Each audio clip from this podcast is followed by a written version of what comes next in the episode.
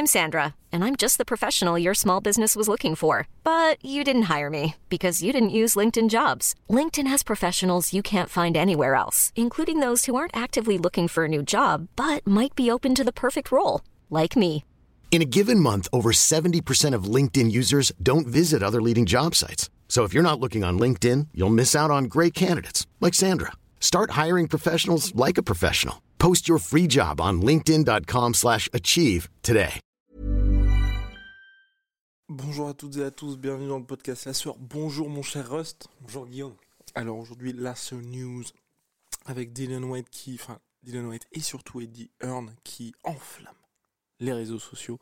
On va vous lire exactement l'intervention d'Eddie Hearn à euh, nos confrères de Sirius FM où justement il a parlé XM. et XM XM FM pardon pardon.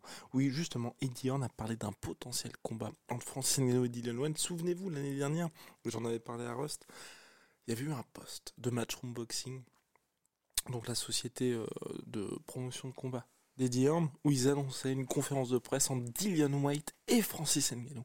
On était tous là enfin en tout cas moi j'étais particulièrement excité. On n'a jamais pu voir cette conférence de presse. Elle a été filmée, mais l'UFC est intervenu in extremis pour justement mettre euh, le holà sur tout ça. Et donc Eddie Hearn aujourd'hui nous dit quelque chose de particulièrement intéressant, puisque Francis depuis est devenu champion heavyweight de l'UFC. Il a donc dit J'adore Francis Ngannou, nous avons presque eu une conférence de presse en White et lui, mais l'UFC a annulé tout ça après l'enregistrement. Nous avons les images cependant. J'adorais voir un double combat entre Ngannou et Dylan White, un dans la cage et un en dehors. Mon cher je vous propose qu'on lance le générique et puis ensuite Ouais. on s'y met. Ah, absolument. Soit.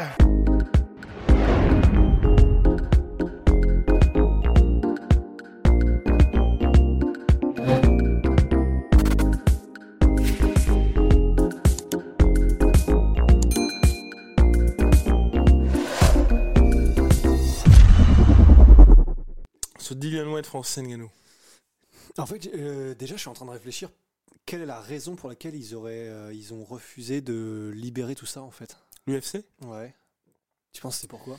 Je- Il y, a- il y a fort parce que le fait qu'ils aient dit oui et que a, for- a posteriori ils dit en fait non non non non. Ah, ils ont euh, pas dit oui, ils ont jamais dit oui l'UFC.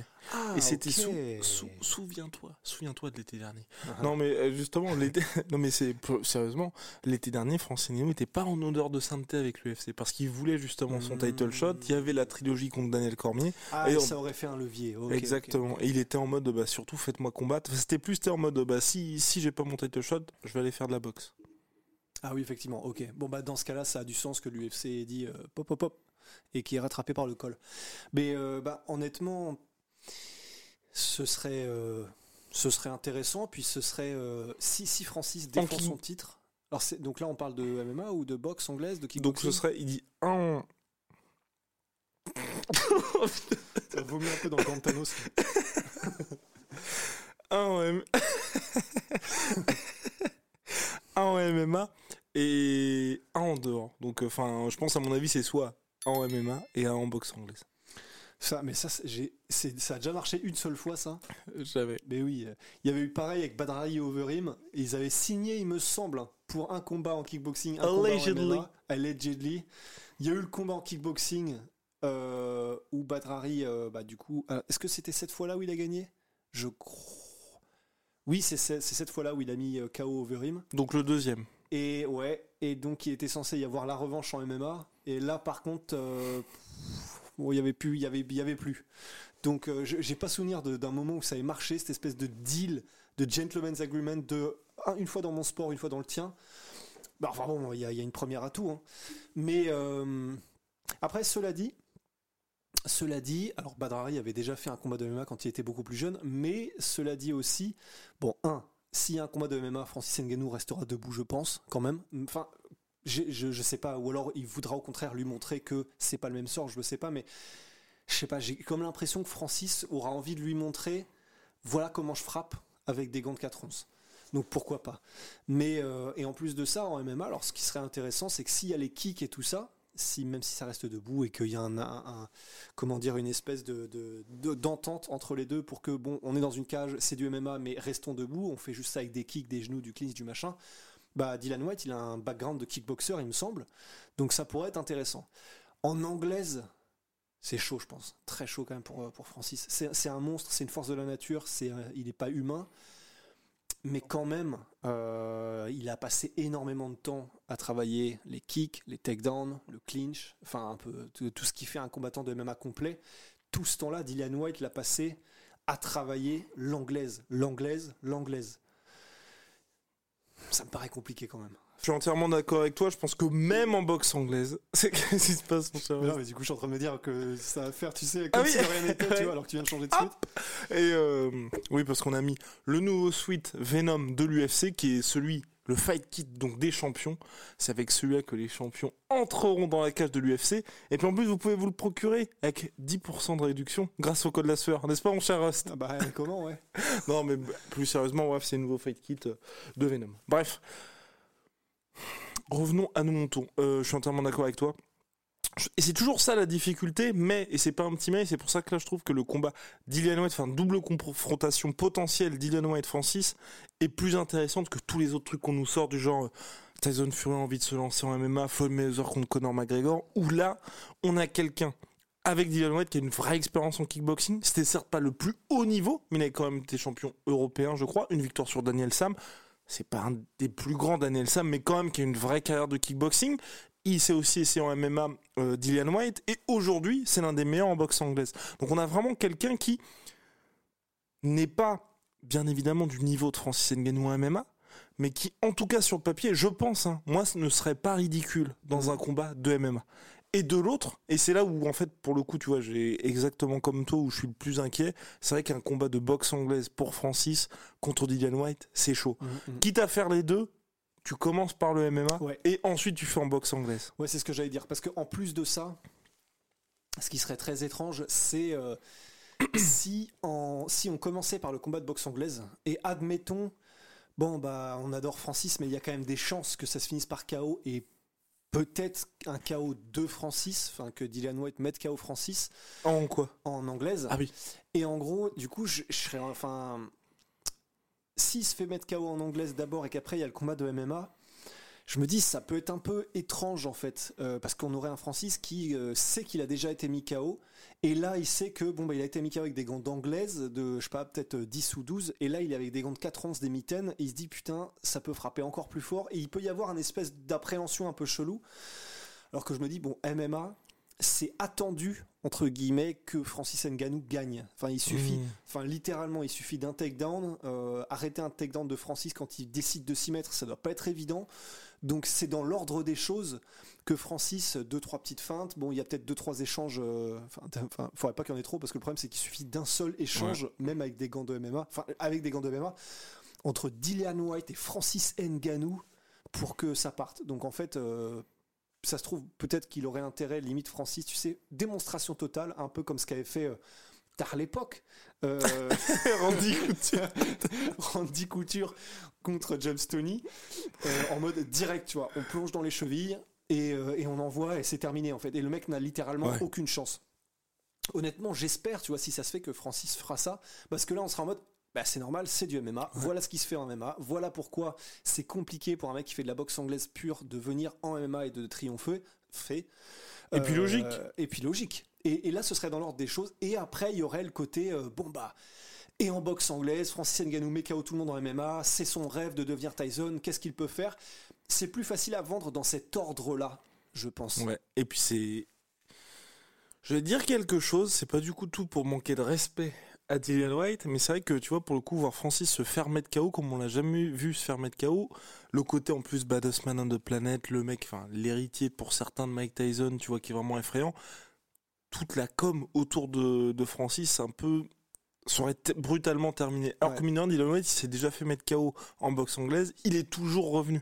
Ouais. Donc pour moi, c'est quand même un truc qui change beaucoup dans le sens où même si, imaginons, il se fait face planter par Francis, ce qui est clairement possible, hein, Ah bah c'est oui, oui, c'est des poids lourds et Voilà. c'est des athlètes de haut niveau. hein. bah les gens, enfin en tout cas, je pense qu'il pourrait dire, bah il s'est passé la même chose avec Povetkin. Mm. Six mois plus tard, il est revenu et là cette fois, il lui a pas fait de cadeau. Et Ouais. puis ce serait même aussi, bah c'est logique contre Francis, tout le monde se fait mettre KO aussi. Donc, enfin moi, ça me choquerait moins, mais c'est pour ça que je serais plus d'avis de faire d'abord en MMA et ensuite en boxe anglaise. Ouais, Et puis surtout, mine de rien, on sait pas, on sait pas bien évidemment, mais aujourd'hui, moi j'ai l'impression que Dylan White, c'est vrai qu'il est dans une situation où là il veut affronter euh, Dante Wilder, mais Dante Wilder qui semble avoir aussi d'autres ambitions, hein, notamment euh, Ruiz. Andy Ruiz exactement, mon cher Rust, est dans une situation où j'ai l'impression qu'il arrivera jamais à avoir les combats tant souhaités, et le moment où il les aura, bah soit il va perdre et retomber dans une anonymat toute relative, mais tu vois que ça va être vraiment ce gars-là où on en parlera, tu vois, d'ici quelques années en mode ah oui, il y avait ce mec-là, il était dans le top 5, mais euh, tu vois, Ouais, ouais, il ouais, a bah, jamais il- pu et pff, là, honnêtement, il- c'est vrai que ça se dirige un peu vers une carrière à la Chisora, en fait. Mm. Euh, où c'est un mec, mais, mais ce qui est pas forcément un mal, parce que Chisora, il s'en sort très bien. hein. Enfin, Bah, aujourd'hui encore, contre Usyk, aussi euh, bien, ouais. ouais, ouais, aussi bien. Je crois que c'est lui qui disait qu'il a jamais été aussi bien payé, en gros. c'est clair. Et euh, alors que c'est en dents de scie, etc. Mais il est très spectaculaire, c'est un poids lourd, etc. Ce serait le cas de Dillian White aussi. hein. Donc c'est vrai que. Oui, non, c'est- Mais ça t'attriste pas quand même de te dire, surtout pour, euh, bah, tu sais, le combat contre Deontay Wilder, je crois que pendant plus de deux ans, deux ans et demi, deux ans et demi ou trois ans, le mec était le content, enfin le, Ouais. le, comment ils appellent ça, Challenger une pour de le challenger obligatoire à. Deontay Wilder. Et chaque fois, Ouais. Bah c'est le, le mec combat pour la ceinture. Donc là, il vient de regagner à nouveau la ceinture intérimaire WBC. Ouais. Et donc c'est c'est qu'on est dans une situation, et c'est là que je trouve que c'est intéressant, où pour un boxeur, Francis devient le money fight. Alors que d'habitude, les Mmh. boxeurs vont vers justement, enfin les combattants de MMA vont vers la boxe anglaise pour se dire, là je pars à la chasse au dollar. Là pour Dylan White, pour moi, hein, Francis c'est un peu sa, chance un de briller aux yeux des Américains parce que c'est vrai qu'aux États-Unis pour l'instant c'est pas une star, et deux de se faire beaucoup d'argent. Ouais. Non, non, c'est clair parce que. euh, bah, il a l'étiquette champion UFC quand même, Francis Ngannou. Donc euh, là, la com, elle va commencer à se mettre en place. Il a gagné le titre il n'y a pas si longtemps, Francis. L'UFC va commencer, j'espère, à mettre vraiment en place une vraie com solide sur Francis. Donc il va gagner en popularité, il va gagner en crédit, il va gagner en... Et donc c'est vrai que euh, pour Dillian White, il y a vraiment un petit peu ce côté, bah effectivement, même si c'est pas forcément le plus gros nom qu'il pourrait avoir en boxe anglaise, parce que clairement, ce qu'il veut, c'est les Joshua, ce qu'il veut, c'est tout ça. Mais euh, il y a un peu ce côté, alors je sais qu'on va, je, je euh, vraiment m'insultez pas, tu vois, mais il y a un peu euh, ce côté comme quand t'es, je sais pas, tu sais, le journaliste qui avait affronté CM Punk en fait. Oui, Ok, t'affrontes CM Punk, Mike Jackson. Mike Jackson, journaliste de son état. Bonjour à toutes et à tous. On va jamais y arriver là. Donc ça fait plusieurs fois qu'on se reprend pour ce podcast.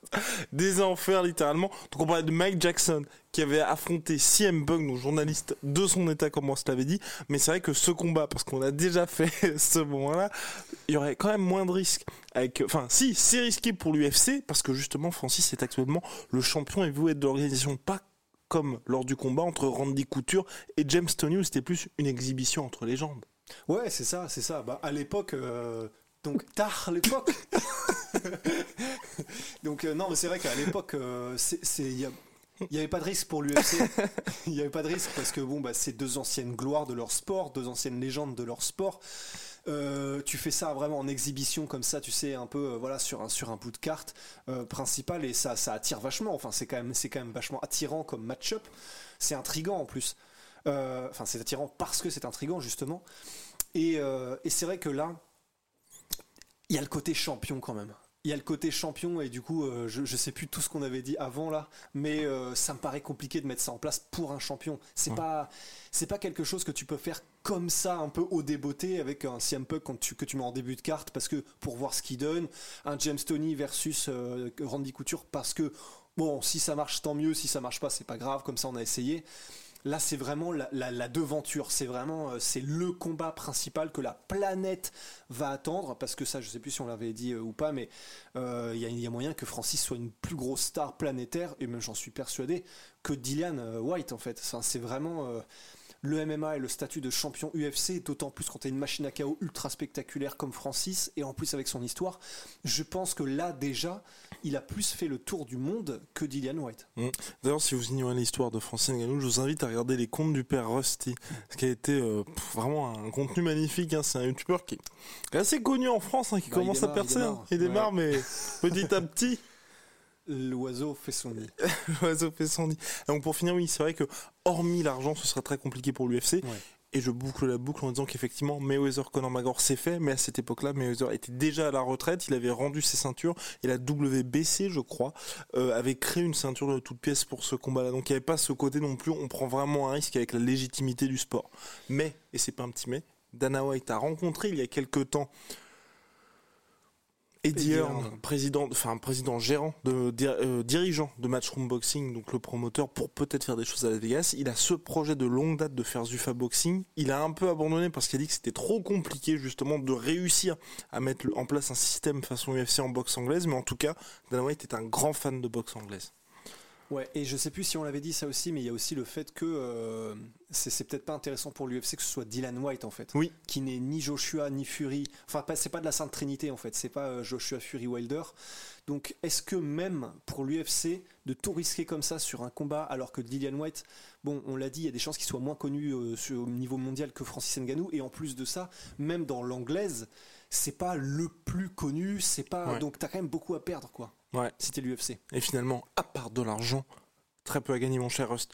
Bien, je pense qu'on a fait le tour sur la question. Big shout out à Venom, sponsor de la sueur, sponsor de l'UFC désormais. Bim bam boom, le magnifique t-shirt de Rusty Business, qui est également donc issu de la collection One FC avec Venom. On a d'ailleurs fait un unboxing de la collection des Fight Kits UFC X Venom. Et big shout out à My Sweet, à My Sweet Protein. Ce jeudi 8 avril, nous avons un code promo supérieur à tous les autres codes promo que vous pourrez trouver sur internet et même, j'ai même envie de dire, sur toutes les plateformes et dans le monde entier. Aujourd'hui, il est à 43%, demain, il sera plus haut et plus haut que n'importe qui. Donc euh, n'hésitez pas à utiliser le code de si vous voulez euh, vous faire plaisir ou faire plaisir avec des fringues Venom ou même des barres protéinées Venom euh, des barres peut-être bientôt. Des barres protéinées MyProtein qui sont survalidées par Rust. ah mais j'ai hâte qu'elles arrivent hein. je sais pas quand est-ce qu'il arrive le colis mais il est parti il est oh parti. parce que là il y a, y a quoi il y a des cookies que j'ai pris des barres protéinées. Protéinées. Des barres crottées euh, et non des barres protéinées. Hmm. Et beurre de cacahuète oh oui, ça va être magnifique. Bref, à très vite pour de nouvelles aventures, en tout cas pour un prochain podcast, prochaine interview, là demain avec euh, Rusty Business. C'est un vrai Rusty Business, oh, puisque il est en déplacement. Nous sommes en déplacement. Il va à Montpellier. Nous allons à Montpellier. Nous allons à Montpellier. Mais il y en a qu'un. Nous allons à Montpellier, mais il y en a qu'un seul de nous deux qui va mourir. Exactement. Je vous laisse deviner lequel. Attends très vite. Et on a, et on a, oui. Et euh, pour finir, pour boucler la boucle, on a annoncé les trois gagnants des BD. Donc n'hésitez pas à regarder la vidéo de récap Francis contre Stipe Miocic pour, euh, bah, pour voir qui a gagné et si jamais vous êtes l'heureux élu si vous n'avez pas eu la notification. Mhm. À la prochaine.